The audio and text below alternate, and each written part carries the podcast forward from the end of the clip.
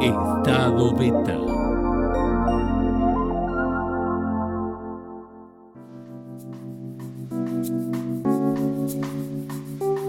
Bienvenidos a Estado Beta, Cultura en Construcción Permanente. Este es nuestro segundo programa de charlas en casa y este video es parte del nuevo artículo titulado Otra parentalidad es posible. Eh, pueden encontrarlo en estadobeta.com o si no, el link está en la descripción del video en YouTube o si no en el posteo de Facebook. Vamos a estar constantemente refiriéndonos a ese artículo, así que les invito a que por favor puedan leerlo. Eh, estos artículos que estamos creando buscan ser un puente entre dos eh, mundos, a veces que se presentan como antagónicos, el mundo académico, con datos precisos, rigurosos, y lo que sería más poético, literario, aquello que permite ser más sensible, cierta singularidad a la hora de presentar algo. Nosotros creemos que podemos eh, juntar estos dos caminos y para eso es fundamental que se hagan con, con los autores que escriben estos artículos, tengan experiencia y sobre todo estén atravesados por estos temas que sean protagonistas de aquello que están escribiendo, como es en el caso del día de hoy que la tenemos con nosotros a Miriam Coronel Armas. Bienvenida. Gracias Andrés. Un placer de tenerte con nosotros y que forme parte de Estado Beta. Miriam es educadora de nivel secundario y también superior, es activista eh, por la agroecología, por los derechos infantiles y por eh, el feminismo también. Y en ese sentido me atrevo a preguntarte si también sos militante por la adopción. Sí, ¿qué te voy a decir, Andrés? Sí, sí, porque soy mamá por adopción.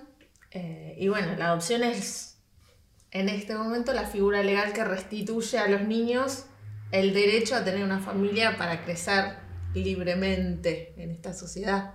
Así que sí. Como verán, bueno, el tema que abordamos de otra parentalidad es posible va de la mano de lo que es eh, la adopción, cómo se vive y cómo se puede adoptar en nuestro país, en Argentina principalmente. Eh, cuando, mm, eh, cuando empezaron a, a, pensar que podía la adopción ser un camino, ¿cómo llegó a ustedes ese pensamiento y cómo empezaron a transitar esos primeros pasos?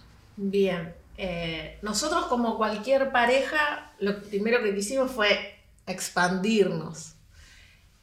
Y bueno, crear una nueva vida biológicamente no era posible. Eh, y la idea de la adopción siempre había estado, tenemos una historia familiar ahí. Eh, y bueno, de a poco fuimos buscando información, leyendo, escuchando relatos y pasado un tiempo bastante largo tomamos la decisión de inscribirnos formalmente. Y mm, todo, todo, ese camino que acabas de relatar de una forma bastante aséptica y, tranquila, ¿cómo, ¿qué les representó a ustedes? Y bueno, hay que, de alguna manera, hay que hacer un duelo que es aceptar que el hijo biológico no va a llegar. Y por otro lado, aceptar las condiciones de las niñeces. ¿Niñeces? ¿Se dice niñeces, Andrés? Podría ser. de la niñez. Lo peor de todo esto es que soy profesora de lengua y literatura.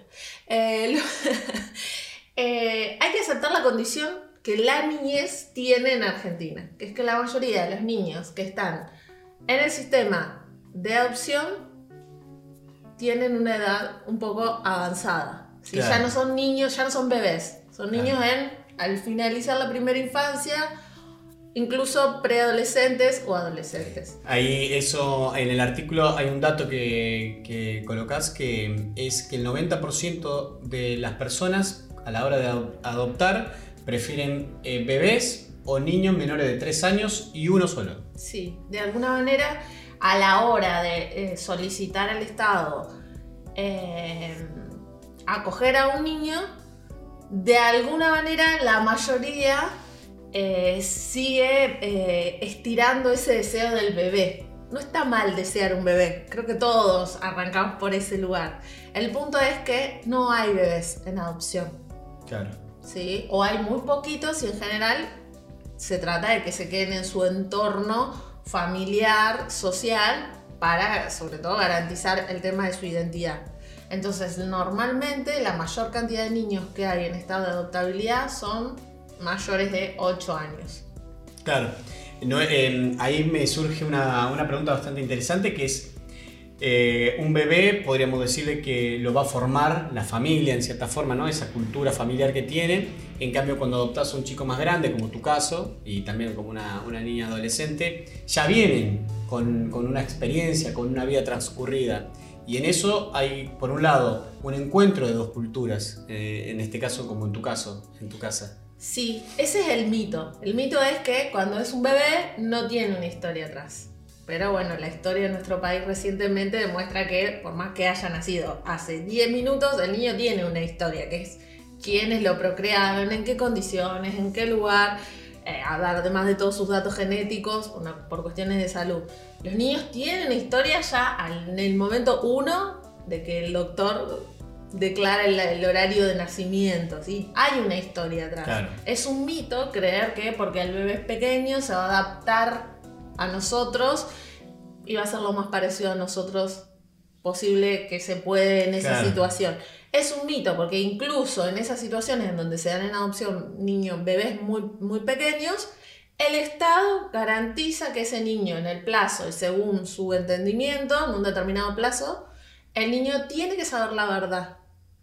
Dentro de ese proceso y llegado a su determinado momento también va a poder ir y revisar su archivo a ver quiénes fueron sus padres o su madre. Claro, cosa que no ocurre con niños más grandes, que obviamente se deben conocer la historia, me imagino. Cosa que no ocurre con niños más grandes y cosa que no ocurría previo a la reforma del 2015, donde los padres por adopción decidían o no si le contaban al niño su historia previa. Mira. Por eso digo que es un mito. El niño tiene una historia. Claro. Es muy reciente todo este tema de la adopción en Argentina en cuanto a lo legal, requiero. Digo, se ha ido eh, modificando bastante, se ha ido ayornando un poco la legislación. Sí, es reciente por un lado.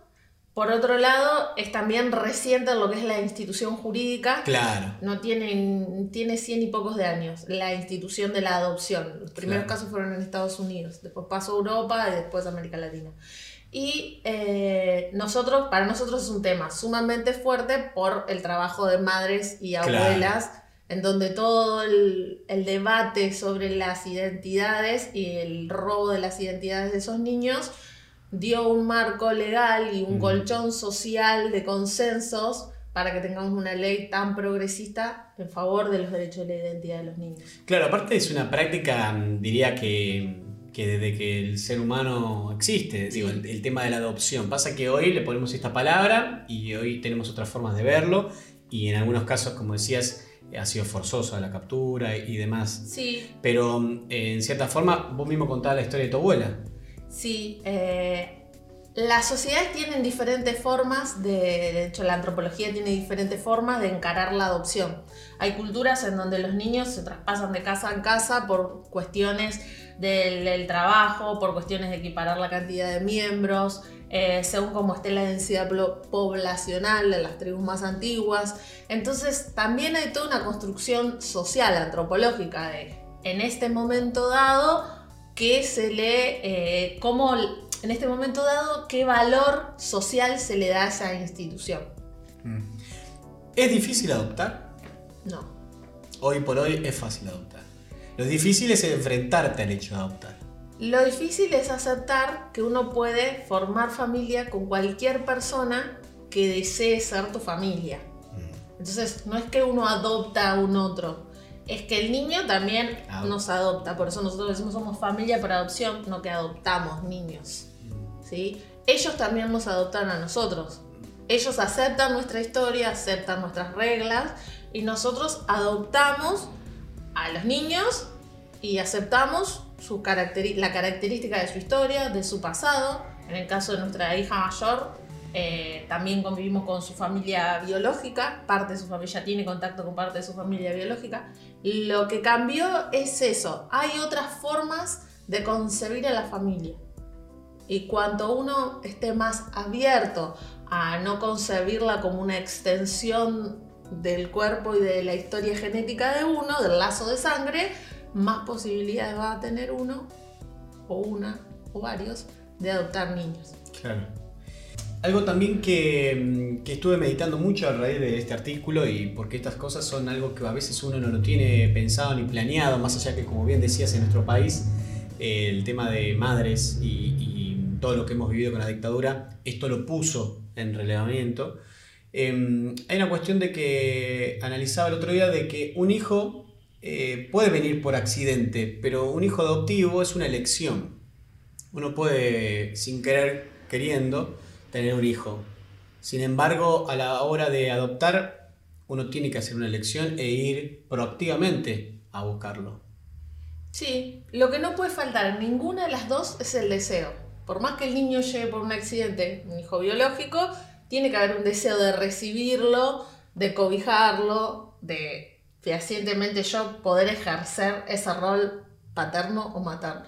Y en el caso de la adopción lo mismo, yo tengo que desear que ese niño, esa niña, se haga familia, se genere un parentesco conmigo. Entonces vamos a tener que ir compartiendo días, momentos y acompañándonos en nuestras cotidianidades y sobre todo acompañarlos a ellos en sus dolores, en sus pérdidas, para hacernos madre-hijo, madre-hija, padre-hijo, para hacernos familia todos juntos. Lo que no puede faltar es el deseo. Puede ser por sorpresa, puede ser por adopción.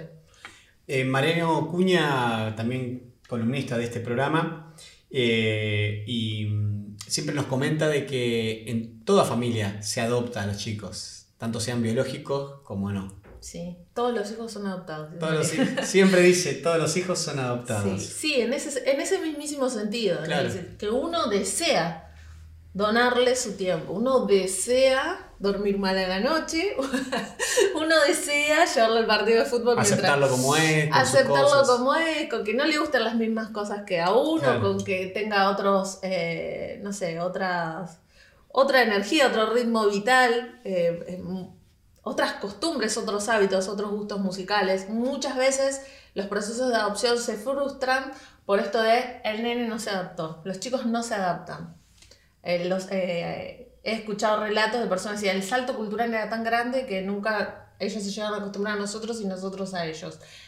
Ahí la responsabilidad es de los adultos. Ahí podemos discutir, va a haber gente que no va a estar de acuerdo, pero ahí la responsabilidad es del adulto, porque es el adulto el que desea dejar al niño o un adolescente. El adolescente necesita que se le restituya su derecho. Y su derecho es que uno como adulto pueda ser lo más flexible posible para decir, bueno, no te gusta la misma música que a vos, ¿Cómo hacemos? Bueno, una hora escuchas vos, una hora escucho yo. No te puedo prohibir que escuches tu música porque a mí no me gusta.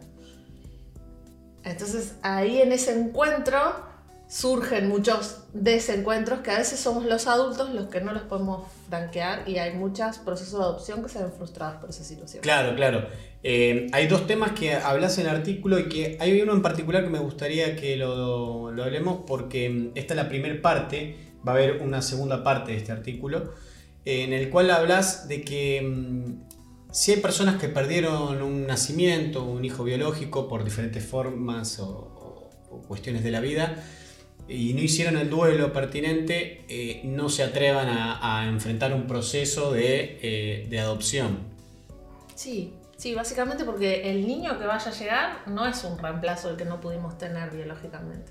Es un niño que tuvo unos padres determinados, tuvo una historia determinada, tiene una clase social determinada, le pasaron determinadas cosas, sufrió, bueno, vulneración de derechos ni hablar, pero en general o abusos, eh, maltratos determinados, entonces es un niño que tiene una historia. Yo no puedo obviarla. Y tampoco puedo decir, ah, si hubiese sido mi hijo biológico, no puedo. No puedo en el sentido que tenerlo presente todo el tiempo agrega una atención a ese vínculo que ya de por sí se está construyendo, se está conviviendo, que no le da un verdadero sentido a ese convivir. El vivir con el otro implica vivir con toda su diversidad y como el otro es un niño y yo soy el adulto y el que hay que garantizarle el derecho es al niño, yo soy el que tengo que poder ordenar previamente esa situación. Y mm. realmente duelar eso que no pasó, que decía en un momento profundamente. La mayoría de los matrimonios llegan con muchos tratamientos de fertilización asistida. Eh, con ese eh, también eh, que el cuerpo acompañe todo ese proceso para poder decir, bueno, yo estoy acá, vos sos el individuo, el pequeño, el sujeto, el niño que necesita un adulto y yo realmente deseo acompañarte. Es muy, difícil, muy diferente a, bueno, yo estoy acá porque no me queda otra, porque yo no puedo tener un hijo biológico. Son mm. dos posturas diferentes. Sí, y también Algo que, que, comentás ahí en el artículo es em, sobre, por momentos se sentían como en una góndola cuando les hacían las preguntas y todas las cositas que les van comentando de las características puntuales y eso. Em, sobre eso también me, me, imagino que si no uno no hizo el duelo y demás, a medida que va avanzando en cuestiones solamente técnicas y burocráticas, debe ser muy complejo. Sí, eh, el sistema judicial es muy hostil en general, uno tiene muchos prejuicios y bueno, entre los prejuicios de uno, la hostilidad en los tiempos del sistema judicial, a veces es como que uno se encuentra en un diálogo que no, uno no uno siente que el Poder Judicial no habla el mismo idioma de uno. Entonces ahí es como que hay que tener mucha paciencia, hay que tratar de, bueno, vos entendiste esto, yo también entendí, eh, a ver, volver a preguntar, esto con el riesgo de quedar un poco en ridículo incluso. Claro. a ver, vos me estás queriendo decir esto, yo estoy entendiendo esto de esta situación. Eh, todo eso es un impedimento que claramente hay que trabajarlo, porque si no, si uno no llega, si uno no llega con esa predisposición en el diálogo, uno se queda con lo meramente técnico y diciendo, ay, hay tantos niños que lo necesitan, no es que te dan tantas vueltas. Y sí, dan vueltas, pero porque el Estado tiene que garantizarle un derecho a un niño. Le va a dar un niño de manera permanente a un adulto. Es un rol también sumamente difícil. Uno cuando transita, nosotros ya hace tres años, uno dice, qué difícil la tarea de esta gente, ¿no? Que nos evalúa a nosotros, que evalúa a los niños, que hace informes, que tiene que decir, Capri Capri, Alcoyana Alcoyana. Este niño para esta familia, en este momento sí, en este momento no. Eh, es un peso también muy grande que uno lo puede entender realmente cuando pasa un tiempo. Cuando uno recién empieza, es como que es todo un gran escollo y mm. es difícil. ¿El feminismo, el feminismo y la adopción, cómo, cómo se llevan?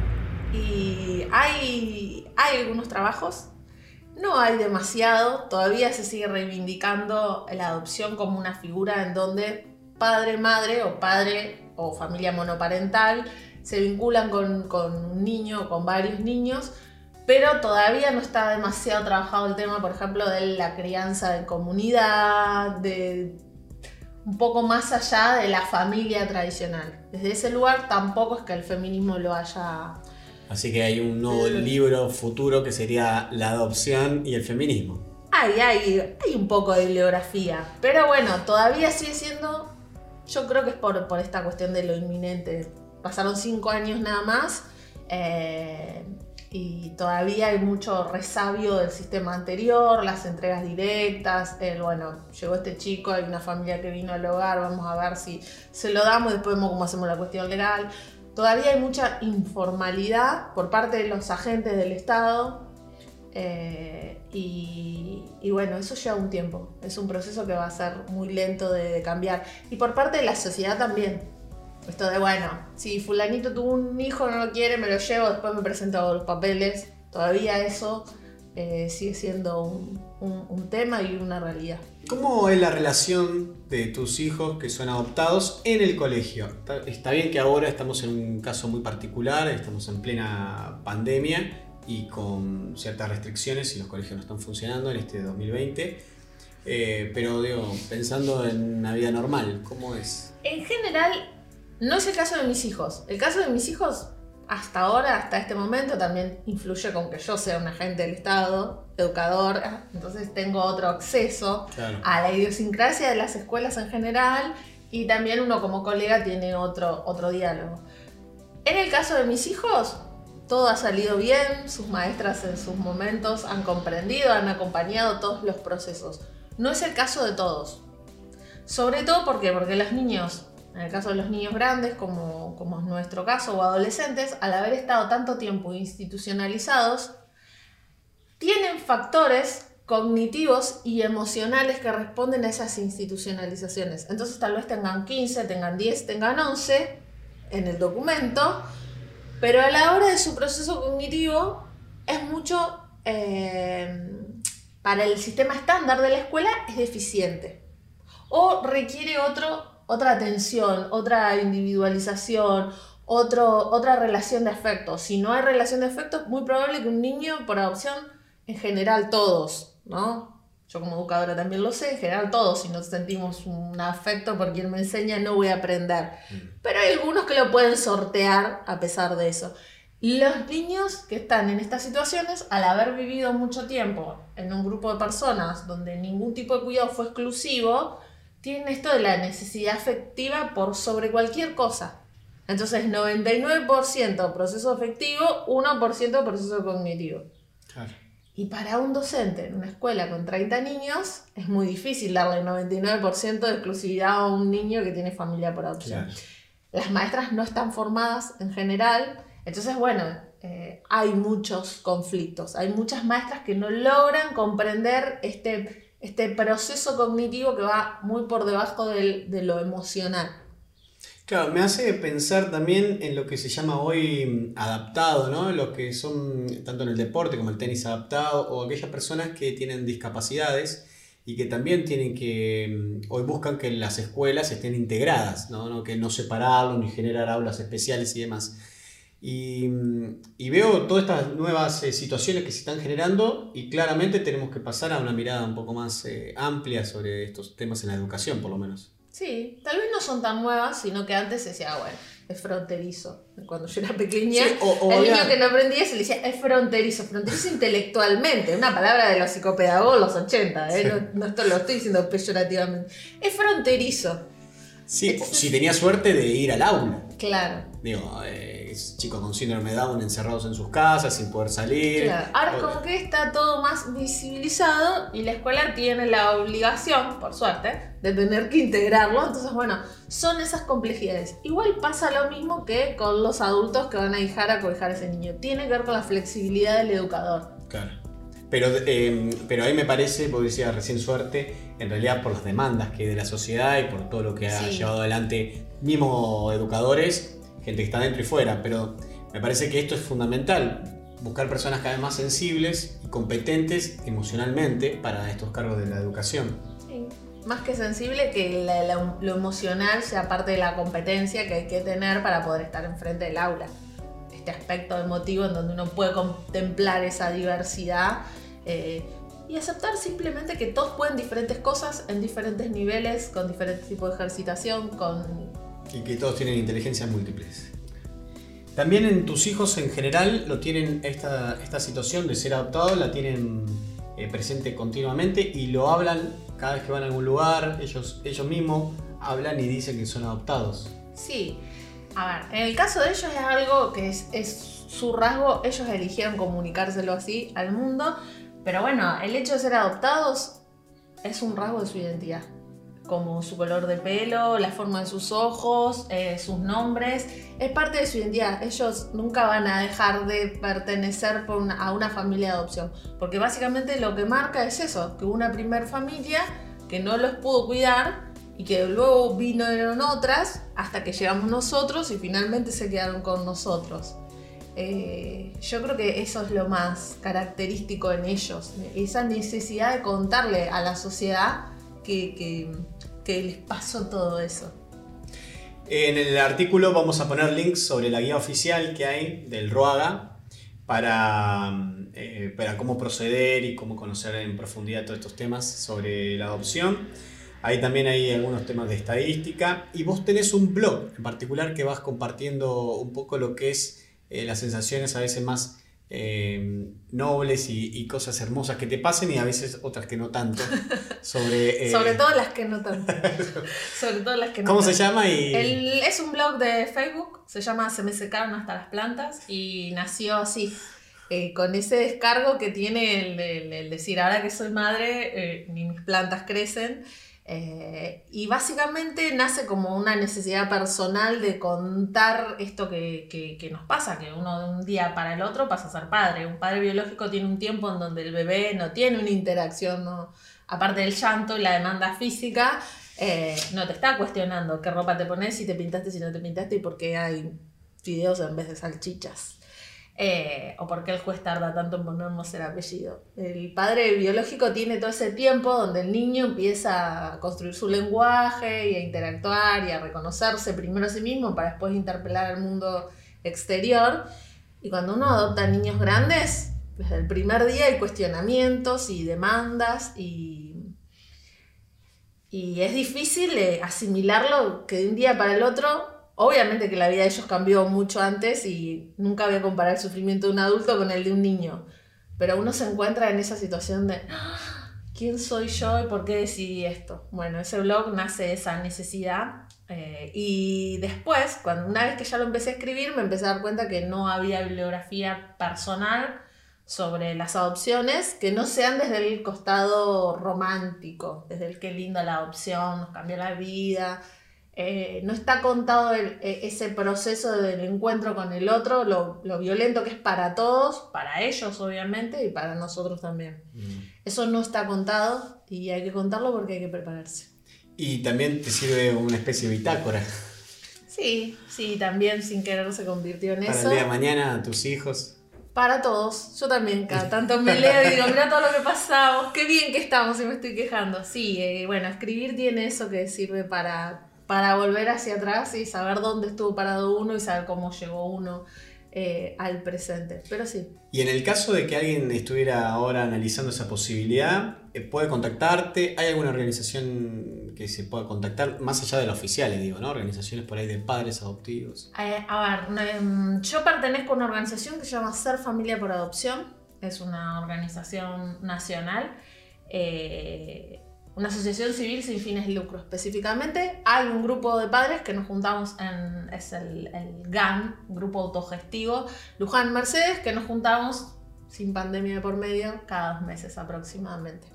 Nos juntamos para conversar, para compartir eh, y también van llegando nuevos candidatos donde van escuchando estas historias que nos pasaron y bueno, los que ya las y los que ya tenemos hijos, un poco es este acompañarse en este criar, eh, no solo acompañando, sino curando, que esa es la gran diferencia entre una parentalidad biológica y una parentalidad por adopción. Claro, es todo un camino.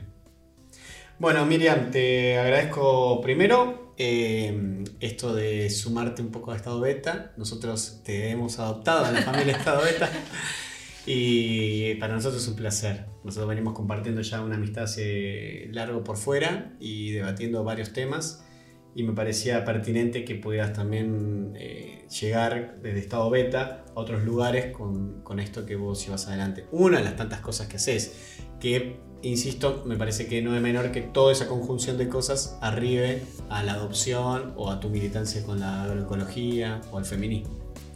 Nada es casual, parece. No, exactamente. Gracias. Gracias por estar con nosotros hoy. Les vuelvo a recomendar el artículo está en estadobeta.com, busquen los links abajo de este video. Acuérdense que este video es parte de ese artículo. Gracias. Estado Beta.